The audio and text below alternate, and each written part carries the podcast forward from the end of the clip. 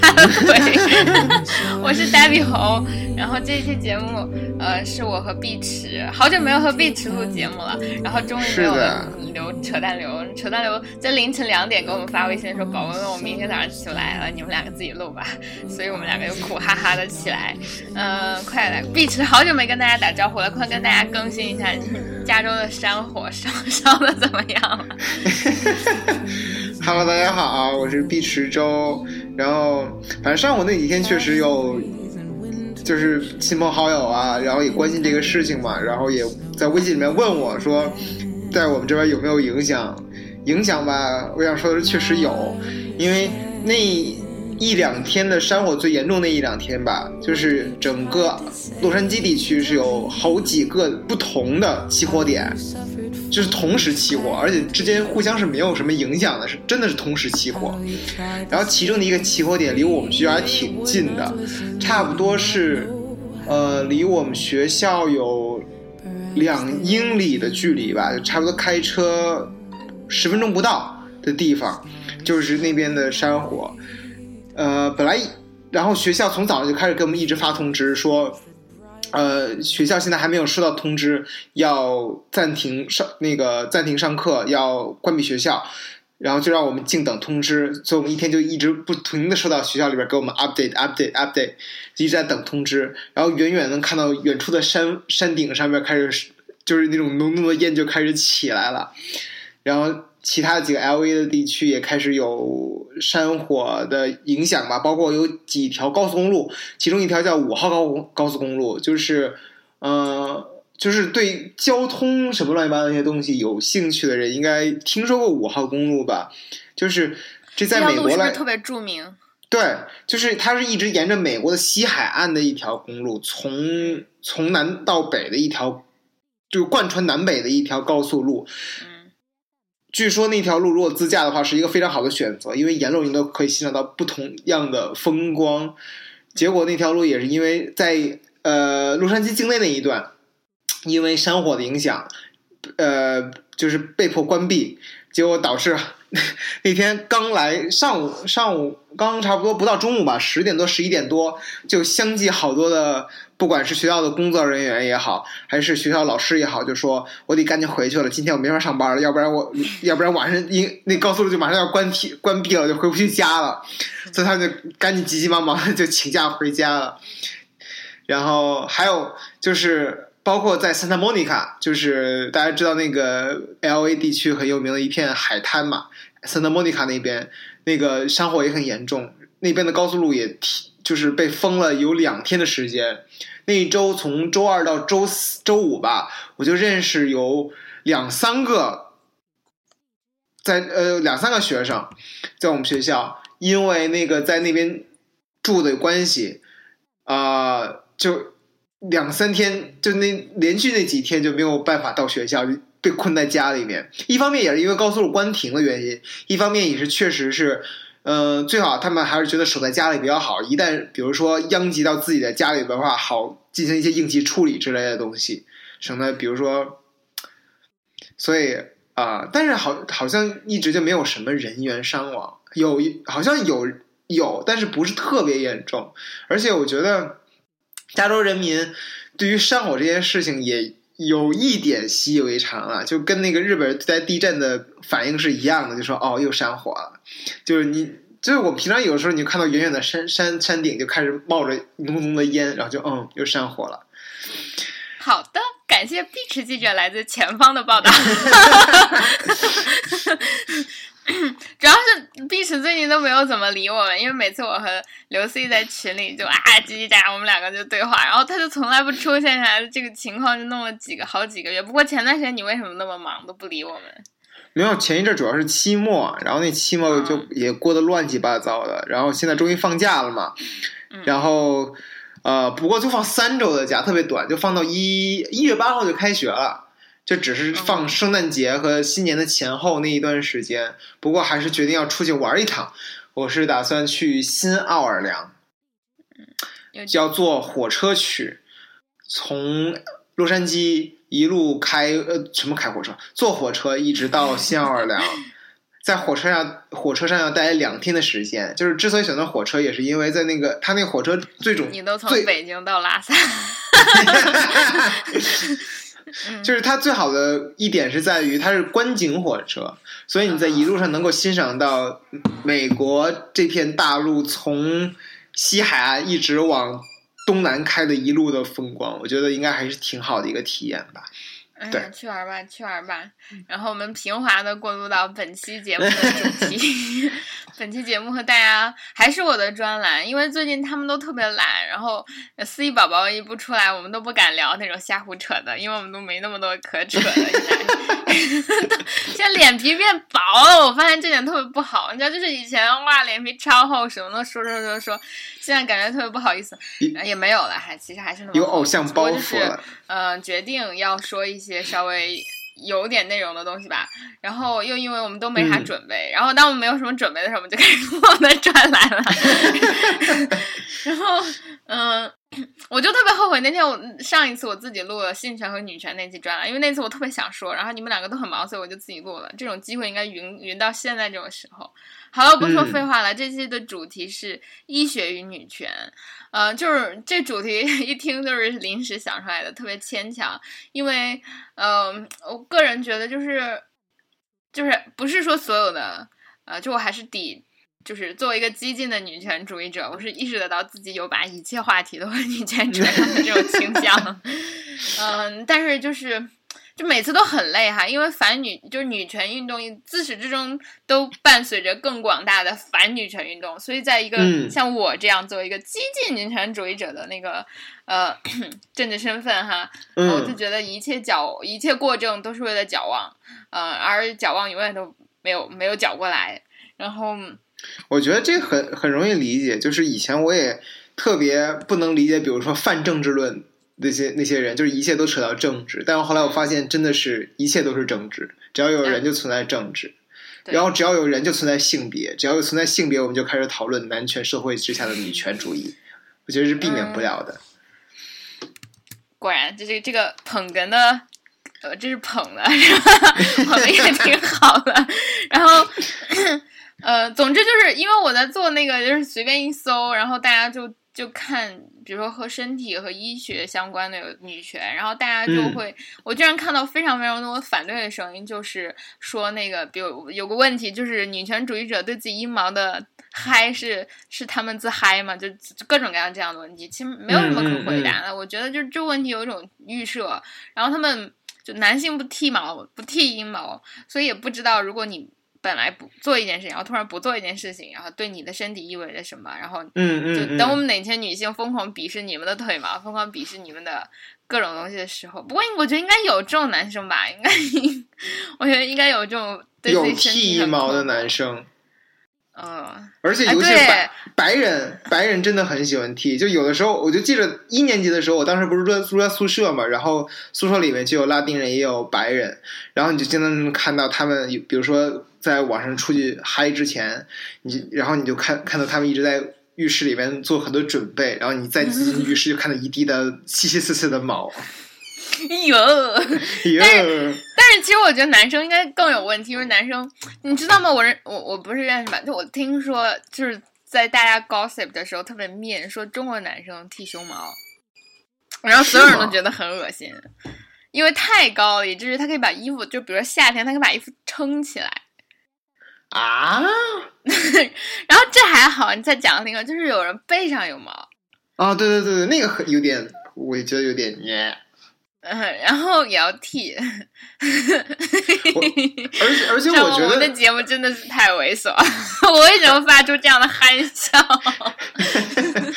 而且而且 no offense 啊，但是我觉得就真的是我能够我见过的，我印象中就是背上长毛大部分都是那种还还是体型稍微大一点的，就是偏偏胖一点、偏超重一点的男生会更容易出哎呀。然后我们来直接面对，我们在节目里是政治正确的，就我们始终坚持政治正确，但是我们要敢于揭露揭揭露那些丑恶的对嘴脸。你知道，就是我听见是就是 gay 圈的朋友们在讲这件事情，然后当然不是我自己的 gay 朋友，因为他没有那么 那么不好，就是讲是雄型的。就是就是啊，就是总而言之，我个人觉得，就是我们说这么多，就是其实不同性别的人都会有无法接受自己身体的时候，就是但是你知道吗？就是女人在无法接受自己身体的这件程度上是远远超于男性的。就是我觉得背上有毛的男性的概率非常非常低，大部分的中国男生都非常的清瘦，对，然后嘴上都没毛，然后那个但是可是每个女生都会有腋毛，就是有的三四根儿，有的。三四百根儿，对，所以呢，所以而是关键是，而且男男性还经常因为就是所谓男权主义的这样的一个标准，因为还会因为尤其是那亚洲男生会因为自己没有毛而感到苦恼。嗯，会吗？亚洲男性会吗？我觉得亚洲男性还是还是会基于古代那种小白脸儿，就是我就说那种清秀，然后去男性化的书生角色来。我觉得有可能在东亚的环境当中，确实是大，因为大家都是就是就是种族的同一性还比较高嘛，所以大家不会说互相说你毛多你毛少或者怎么样。但是如果比如说在一个文化更多元的、种族更多元的这样的一个环境当中，亚洲男生可能会受到这样的呃，就是对待，说你身上的毛对比于比如说其他的种族来讲，你身上你的毛发就是比较稀疏。然后，由此延延伸出来，就是你的第二性征不够明显，由此延伸出来你不够男人。嗯哼，嗯哼，嗯嗯。OK，然后我们拉回来哈，这和我今天说的其实关系有那么一丢丢，就是但是也比较远。我想先跟大家解释一下，就第一是鉴于我刚开始说的，就是我我有那种把所有的议题都和女权扯在一起的倾向，但是也不代表他在。任何这两个，就是这是两个话题相关，但是它不代表它是非常主流的。我今天要讲的医学和女权呢，其实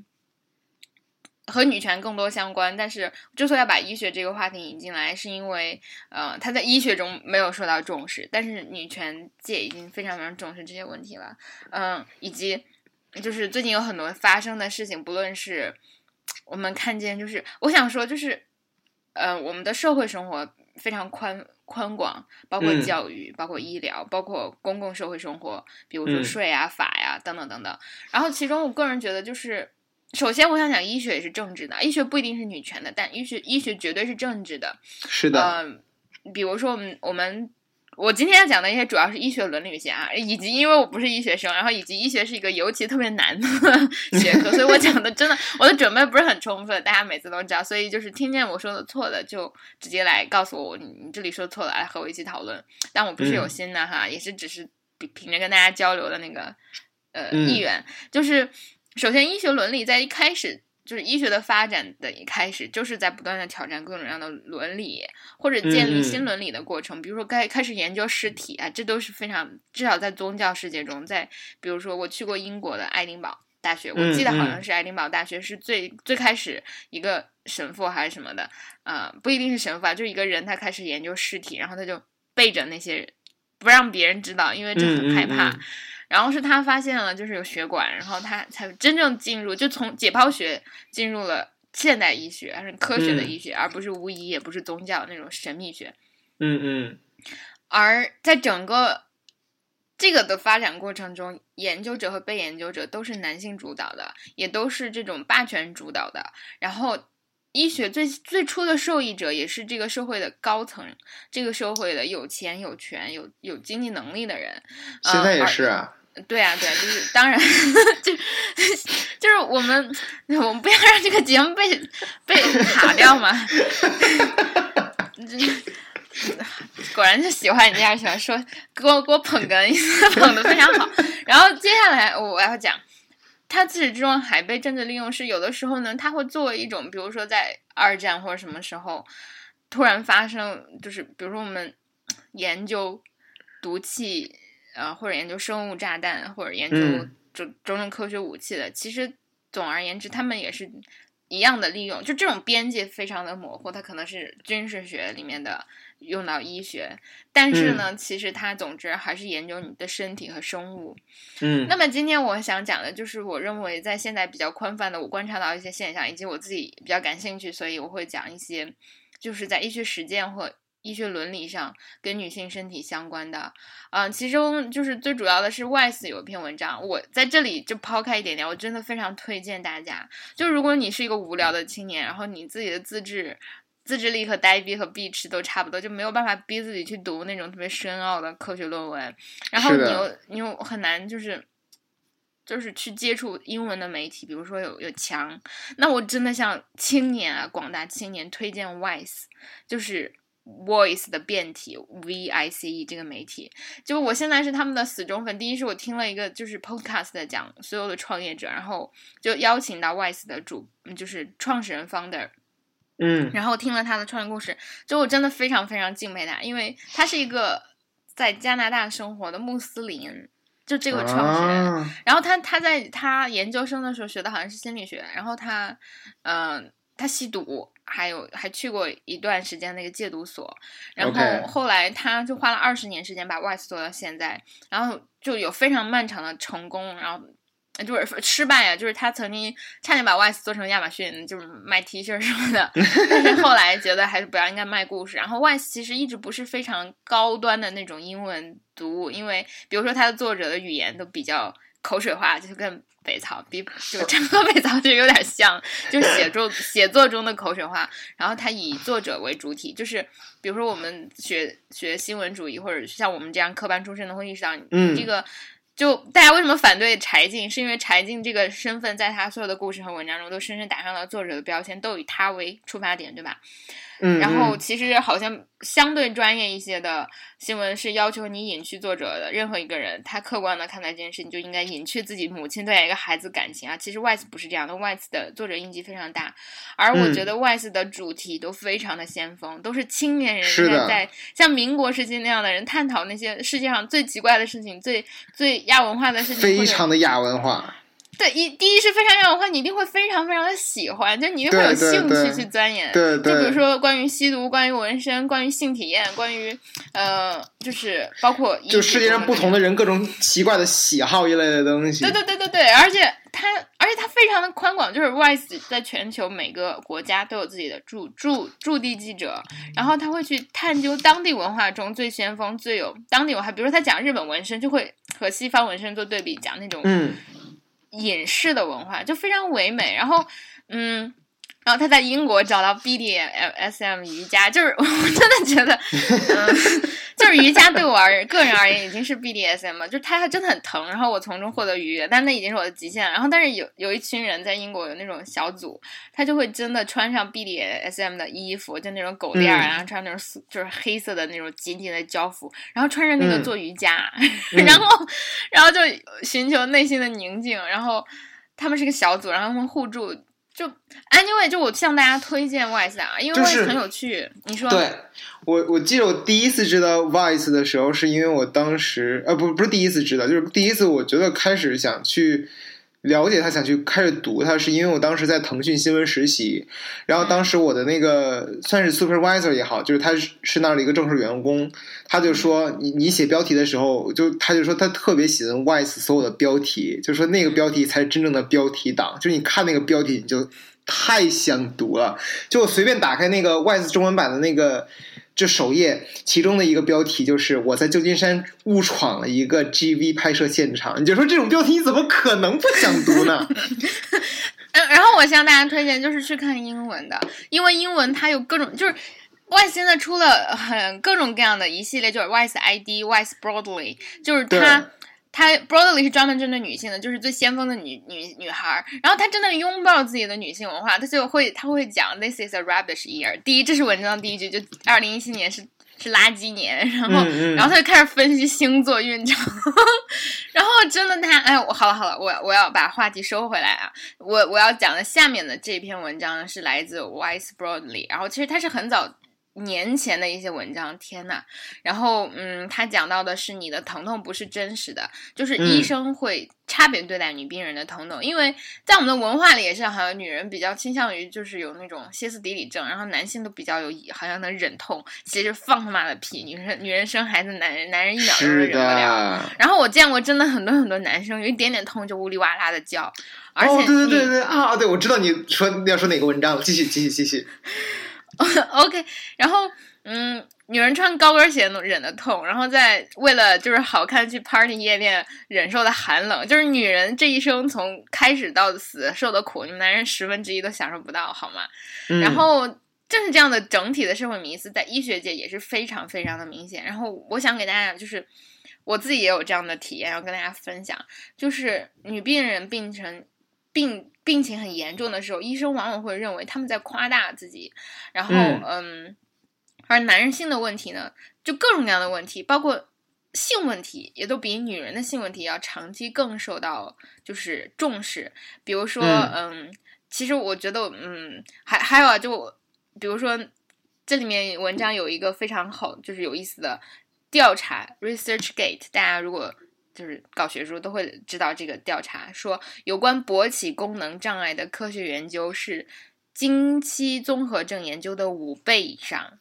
尽管只有百分之十九的男人会在他们一生中的某一个特定时期患上勃起功能障碍症，但是与之相比，百分之九十的女性都有经期综合症的症状。嗯，就是这是巨大的医学资源只针对 男性倾斜，而忽视女性，而大家都觉得女性金钱综合征是应该被忍受的，直到这些年，直到。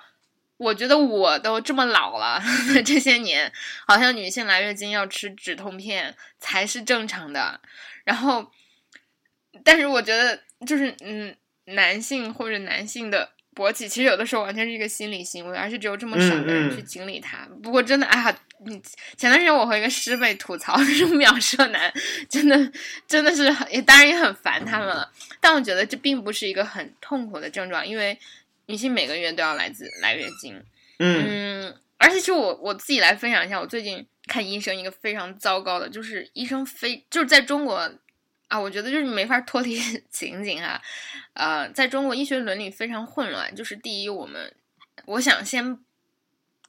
就厘清啊，我不是要指责个人的医生。我我可能是有一定倾向想要指责体制哈，就我个人认为，认为每个人都是环境，多少是环境的产物，而现在医学伦理中出现的种种问题，也是因为这个环境造成的。嗯，当然你可以说每片雪花都是无辜的，但是就是就你有温度啊等等。那我不是想狡辩，我想讲就是我在看就是我的那个月经不调，就是我每个月不会来月经的时候呢，我去看妇科，他就会说你生孩子吗？他就问我：“你现在结婚了吗？”我就问他说：“我有性生活。”那你他说他，然后他就问你生孩子吗？我就说我不生，我还不打算生。他说：“那你就随便吃，就是会给你开很很随意的黄体酮。”但是我从青春期就不来，我跟大家在节目里也说过这个。然后我就想问他，我有没有一种方法，能让我哪怕是很复杂的治疗或者很漫长的治疗，能让我的经期正常起来？嗯嗯。然后他说：“你要是不生孩子，你就不用管他。”然后我就非常想问那个医生。唉。如果我不生孩子，我就我就不是个人了嘛？也不是不是个人嘛，我就因为他非常难受，而且我跟你讲，就是我之所以这么偏执的，我已经看了，就是我从青春期开始就不正常，然后我妈妈也比较关心这件事情，所以我十六岁左右的时候去吃中药，然后我嗯，我应该是很早二十岁，二十岁十九岁二十岁的时候我就开始吃达英，大家如果知道这都是避孕药，打印就是避孕药，然后。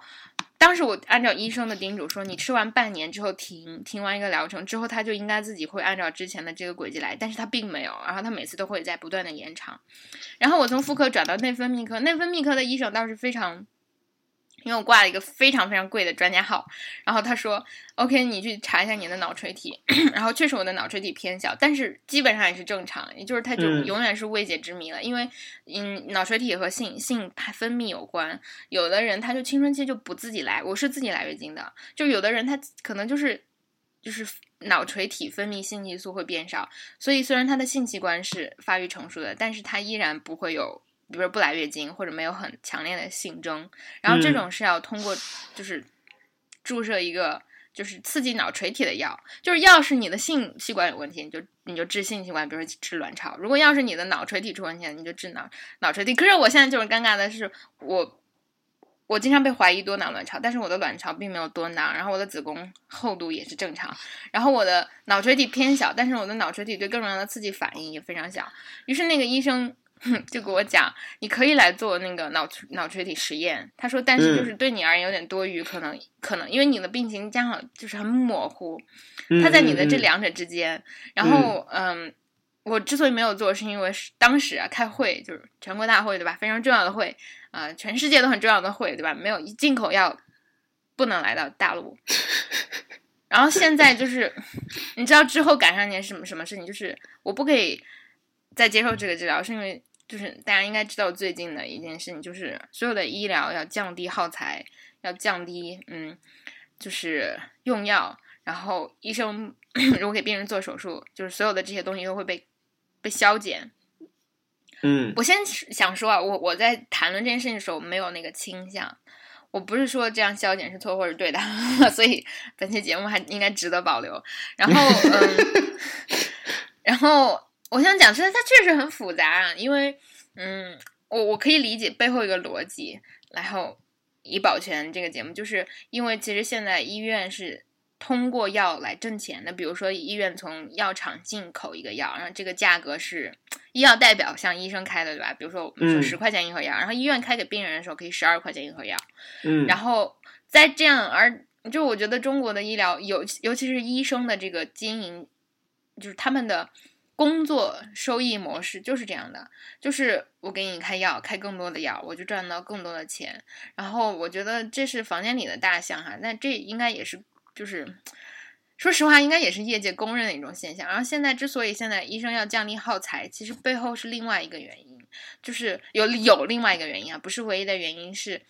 嗯，首先就是一切都关于利益，然后这个利益是医生的利益，是病人的利益，是全社会的利益，然后当然也是医疗管理方的利益。这管理方在我们国家，大家也都都知道是谁。嗯，然后它背后的另外一个原因就是，现在之所以降低耗材的一个原因是，现在医生医院不能在，就是医院作为一个机构不能在这种上面加价了。比如说你之之前十块钱，嗯嗯。你现在只能卖十块钱，所以医院不能在在这件事情，在开药或者在给你做手术的耗材上盈利获利。按理说呢，大家可能是觉得，嗯，这样是不是避免给你开各种各样的药，或者避免过度开药的种种种种的？其实不是哈，然后背后还有更深的原因。然后我觉得我的那个学识比较有限，然后我自己也不是这个里面的工作者。然后，但是它产生的一个现象，就是因为我们现在的医保系统以及这个，因为。医疗并没有，就是医学医学伦理很大程度上并没有在完全的市场化啊，不是说医学伦理，就是医医学界或者这个，比如医生和顾客的关系啊，医疗系统，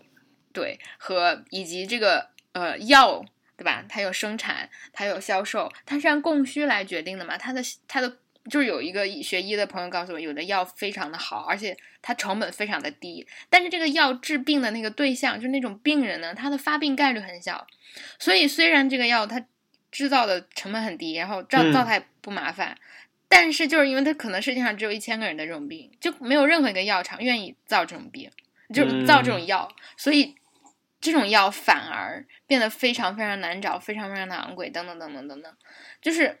嗯，总而言之，我欢迎大家来和我一起思考这样的问题，欢迎和和一起探讨。如果你是医学医生，或者你学医，或者呃你了解更多，你可以告诉我更多的信息。但是总而言之，我们我们已经在节目里谈了太多不正确的东西啊。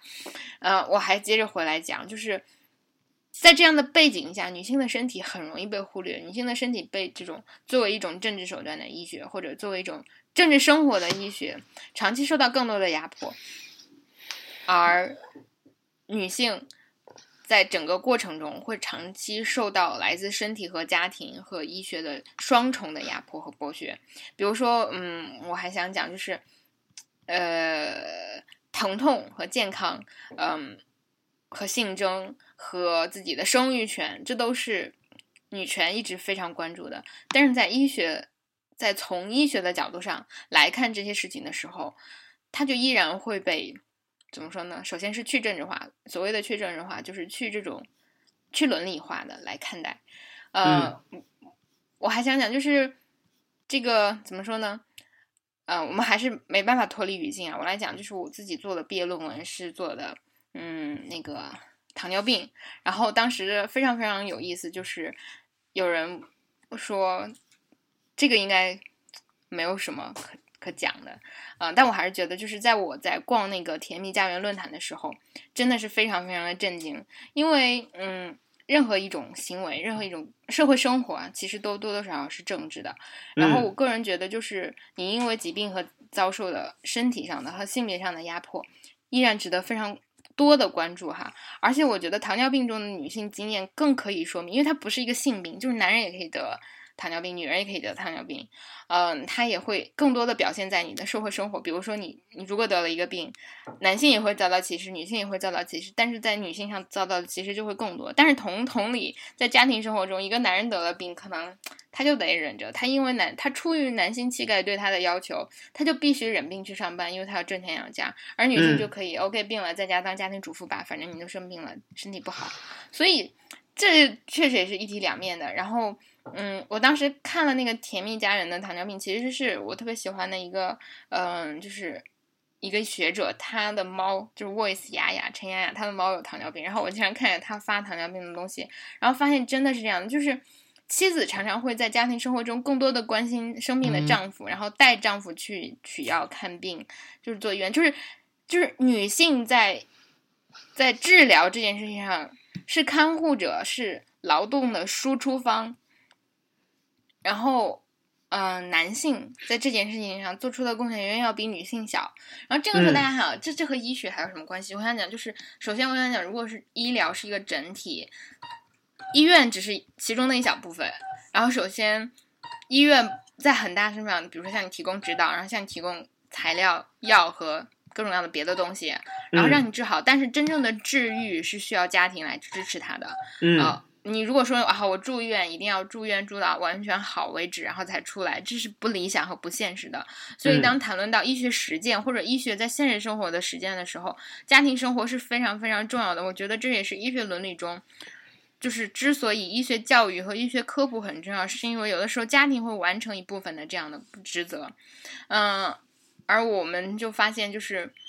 在我比如说我我依然以糖尿病举例子，嗯。我个人觉得，就是很多时候我们在网上看到，比如说同样都是得糖尿病的患者，只有大量的女性会为自己的孩子在网上寻医问药，就是我的孩子有这样的症状，然后来跟你们交流交流。或者比如说那种婴儿糖尿病患者，特别特别可怜，就妈妈就会说我是一个糖妈，就是她的孩子有糖尿病，然后她才那么小，然后没就少有爸爸，我不是说没有，就少有父亲。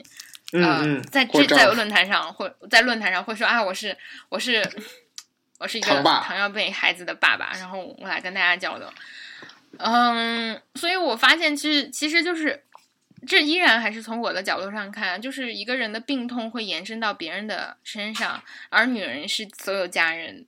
就是女人承担着所有家人的病痛，而男性不是不承担，但他们可能是不表达。所以其实，在一一九。一九几几年，美国就有一篇文章讲的是男性气质的非表达性是一个问题。然后我在发现，这这在病痛中或者在医学中确实也是一个问题。就比如说，医生会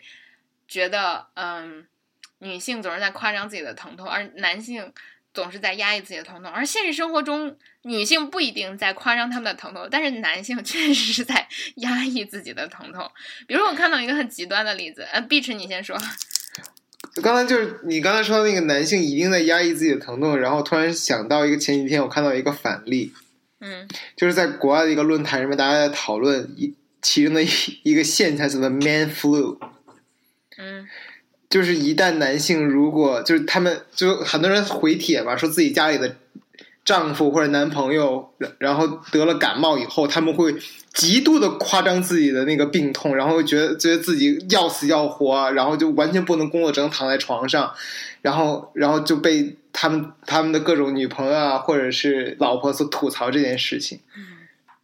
嗯，这我觉得这其实是件好事，因为男性终于。就是开始表达他们自己了，呃，我觉得这首先啊，我说的这个一定不是全世界通行的一个现象，但是我还是觉得你还是会在，比如说，嗯，我个人觉得在我父母身上，在我父亲身上，或者在我们这一代人偏大的身上，他们确实会看到他们对自己疼痛的隐忍。是的，呃，我不知道这是不是一种迷思哈，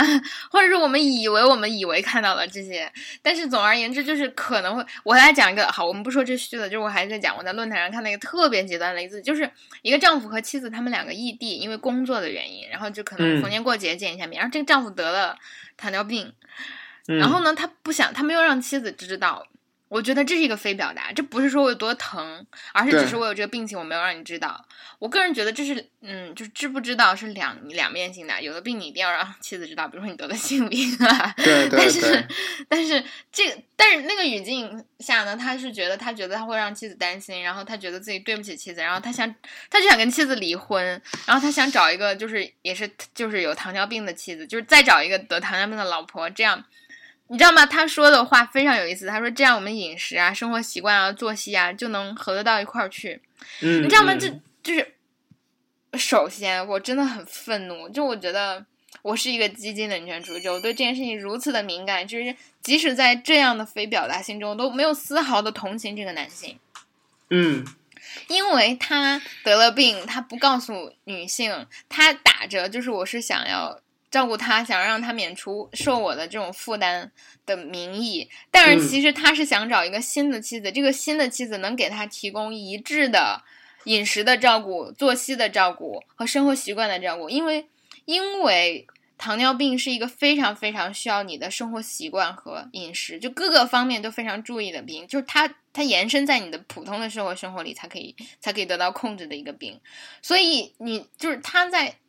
你们能感受到这其中的微妙之处吗？微妙之处就是，即使他有非表达，但他的非表达依然是他想要利用男权的这种便利，让他自己的生活更加更加舒适，更加适合他现在的情况。明白。OK，所以我当时真的就觉得，嗯，然后，然后，比如说在糖尿病的那个论坛里面，也有那个交友征友，就是大家都是糖尿病单身的青年人，然后。嗯，我想交朋友，然后交朋友的时候就会有很多男朋友是糖尿病，但是自己是健康的女孩，就来这个论坛说，我交了一个男朋友，特别爱他，然后嗯，但是他告诉他有糖尿病，然后我想照顾他，然后我就来这个去去，就是跟大家打招呼，我就想问你们是怎么，就我我我以后在饮食起居上如何照顾他，然后就这样，你我就当时用爬虫爬了所有的这个论坛分论坛里面的帖子，就是女性。为自己的男性糖尿病患者询问健康情况的是男性问女性的十七倍，就是几乎没有什么男性来问我女朋友有糖尿病啊，而且询问的内容也特别不一样。就我不相信这种纯数字的比较是，如果女性问男性的，就是有的是他有糖尿病，我我是不是应该因为这个不跟他结婚，因为可能会影响什么的下一代之类的。对，然后。但是也有很大一部分女性是说，我为了照顾他，然后想让他过得更好。可是所有的，就是我说那个十七分之一的男性都是问，那他是不是不能生小孩儿？或或者多多少少就是语言会很不一样，但多少都是在关心他是不是生育会有问题啊？然后他能生小孩吗？嗯，然后我觉得就是这些这些其实都在我们的现实生活中的各个方面非常非常明确的表现了出来。然后，但是我觉得，哎呀，就是我不能期望太高。我觉得，就是我们的医学资源已经非常珍贵了。然后我们，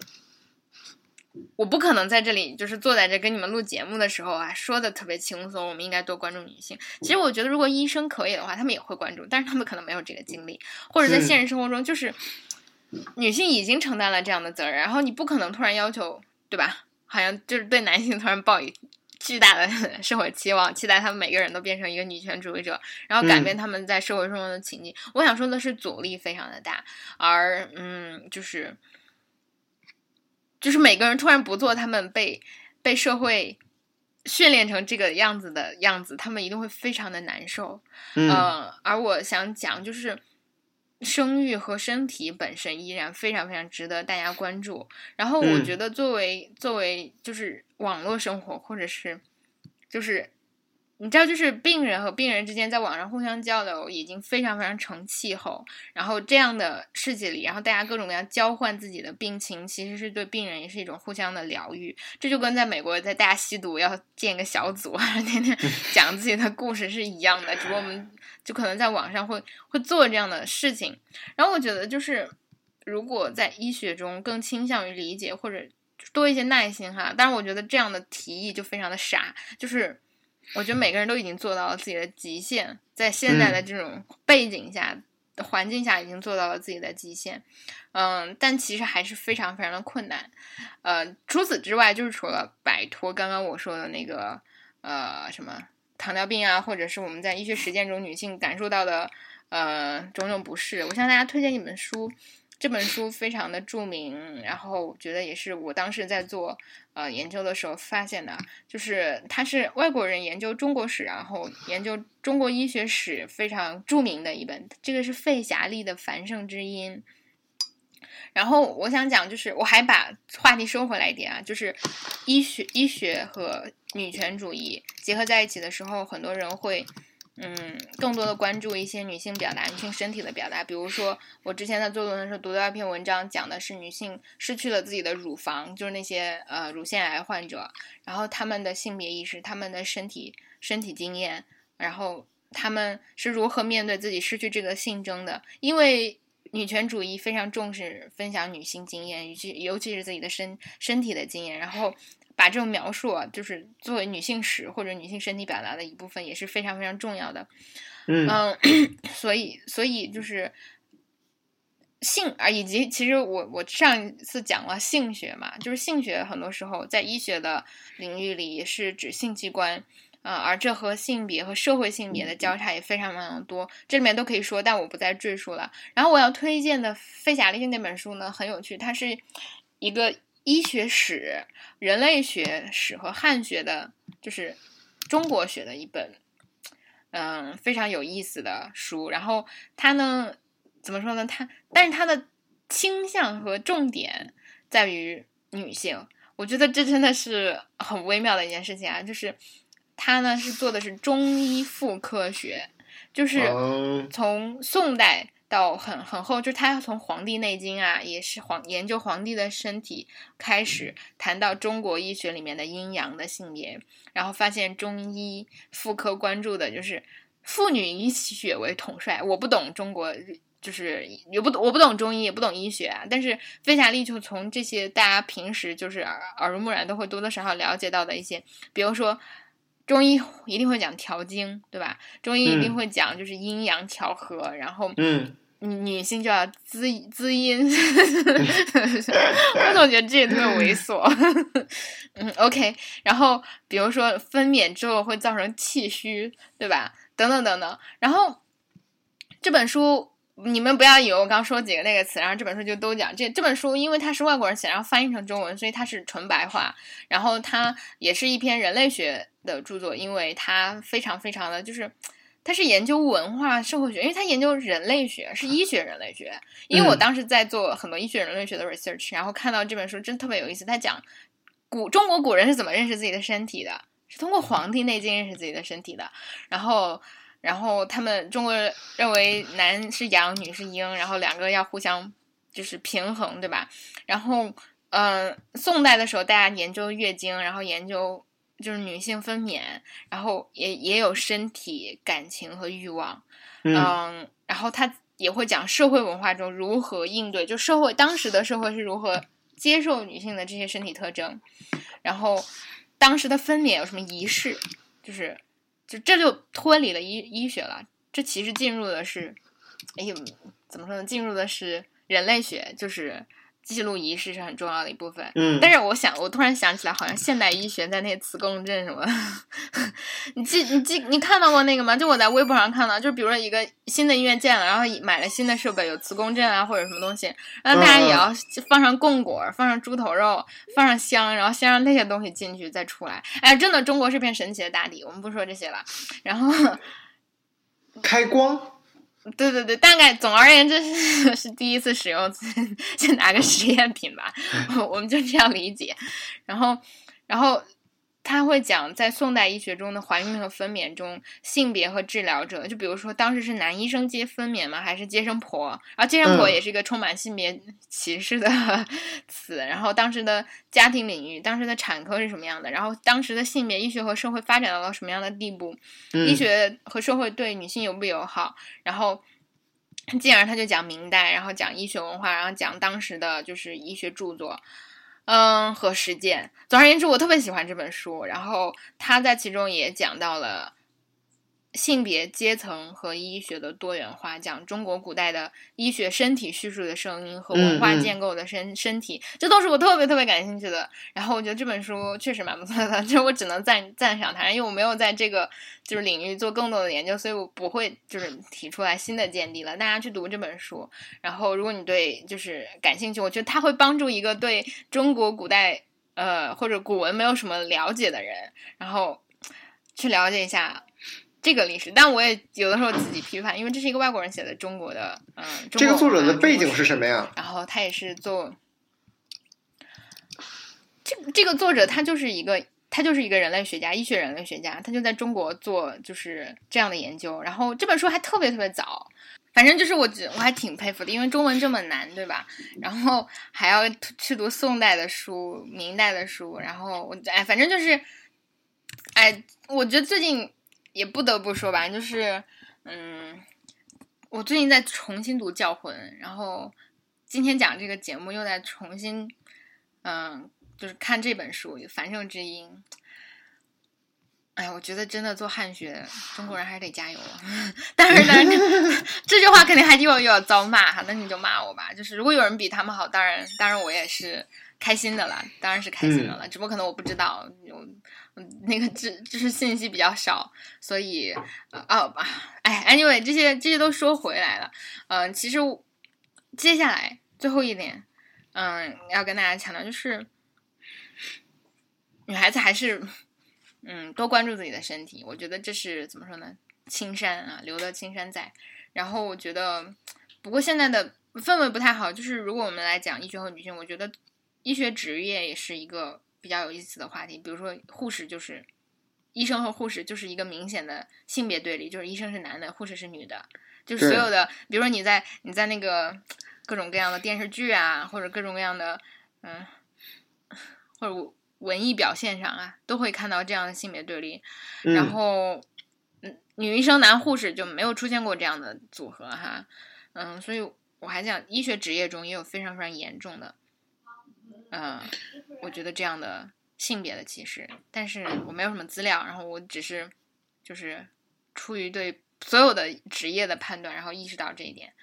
嗯，其实别的我没有太多更说的了，就是说到现在，就是一直都大家都很乱，就当我们是聊天，然后我觉得。怎么说呢？就是因为最近的一些改变吧，一些改变，一些因为因为我我身边有很好的就是草友，他是学医学的，然后偶尔跟他聊天，然后我们有的时候看到微博上的一些事情，就是不知道，就是非常一个变化非常大的时代，然后所有的政策也都是朝朝令夕改。朝发夕改，那个成语我不记得了，反正就是早上发下来，晚上又改了，所以也看不太清楚到底是怎么一回事。但我觉得这这条路可能会越来越艰难，嗯，然后我觉得，哎，鼓励任何一个女医生的发展都是值得的，都是都是很重要的。是的。那本期节目就到这吧，碧池，你还有什么想说的吗？好像没有什么想说的。那你就报刘 C 的手机号吧，幺七七零幺二六六二四幺，幺七七零幺二六六二四幺，欢迎大家打款，有钱的捧个钱场，没钱的就一边待着去吧。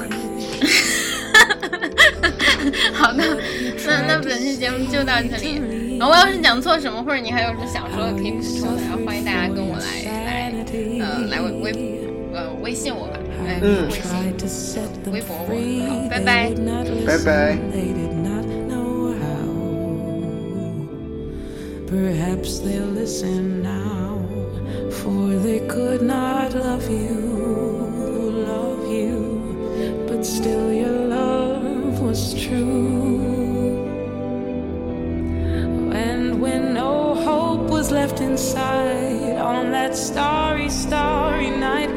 you took your life as lovers often do. But I could have told you, Vincent, this world was never meant for one as beautiful as you. Starry, starry night, portraits hung in empty halls, frameless heads on nameless walls. With eyes that watch the world and can't forget, the strangers that you've met. The ragged man in ragged clothes, the silver thorn of a bloody rose, like crushed and broken on the virgin snow. Now I think I know.